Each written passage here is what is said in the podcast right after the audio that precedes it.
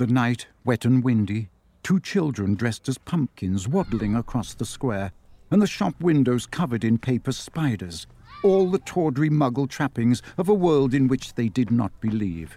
And he was gliding along, that sense of purpose and power and rightness in him that he always knew on these occasions. Not anger, that was for weaker souls than he, but triumph. Yes, he had waited for this, he had hoped for it. Nice costume, mister. He saw the small boy's smile falter as he ran near enough to see beneath the hood of the cloak, saw the fear cloud his painted face. Then the child turned and ran away. Beneath the robe, he fingered the handle of his wand.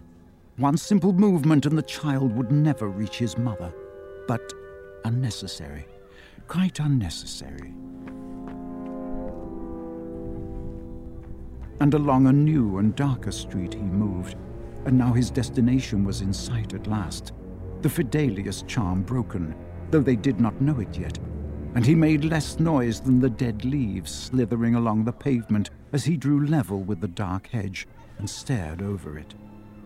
They had not drawn the curtains.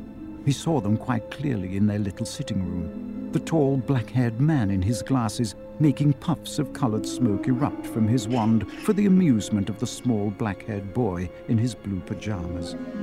The child was laughing and trying to catch the smoke, to grab it in his small fist.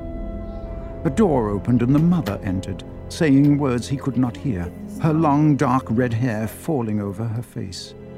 Now the father scooped up the son and handed him to the mother. He threw his wand down upon the sofa and stretched, yawning.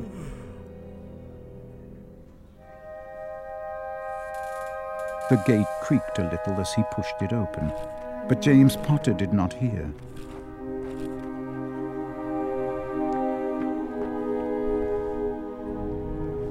His white hand pulled out the wand beneath his cloak and pointed it at the door, which burst open.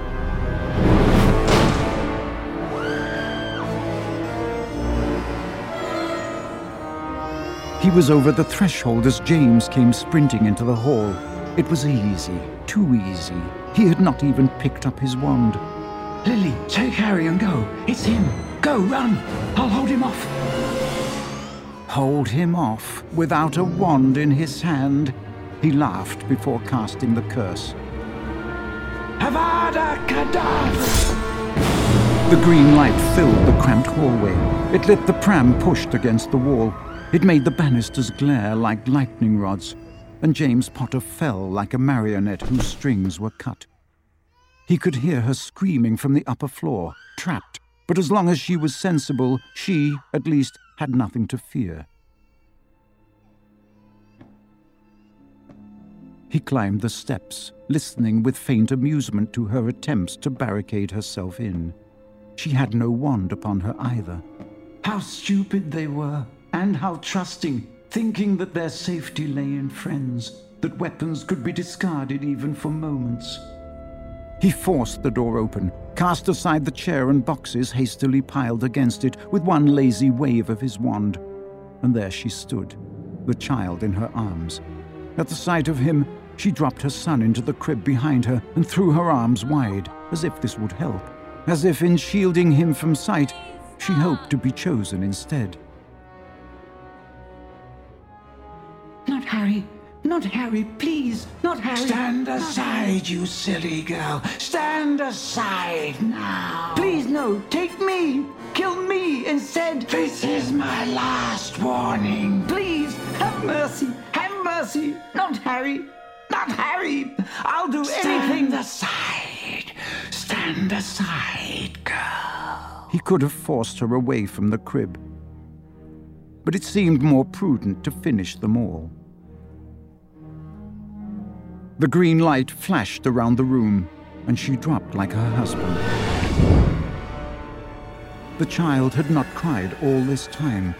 He could stand, clutching the bars of his crib, and he looked up into the intruder's face with a kind of bright interest, perhaps thinking that it was his father who hid beneath the cloak, making more pretty lights, and his mother would pop up any moment, laughing. He pointed the wand very carefully into the boy's face.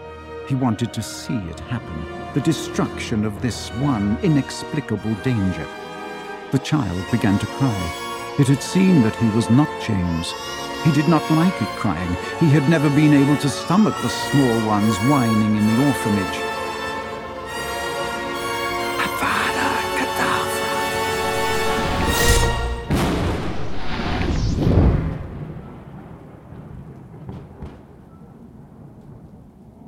And then he broke. He was nothing.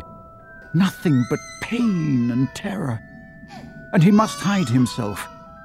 Not here in the rubble of the ruined house where the child was trapped and screaming, but far away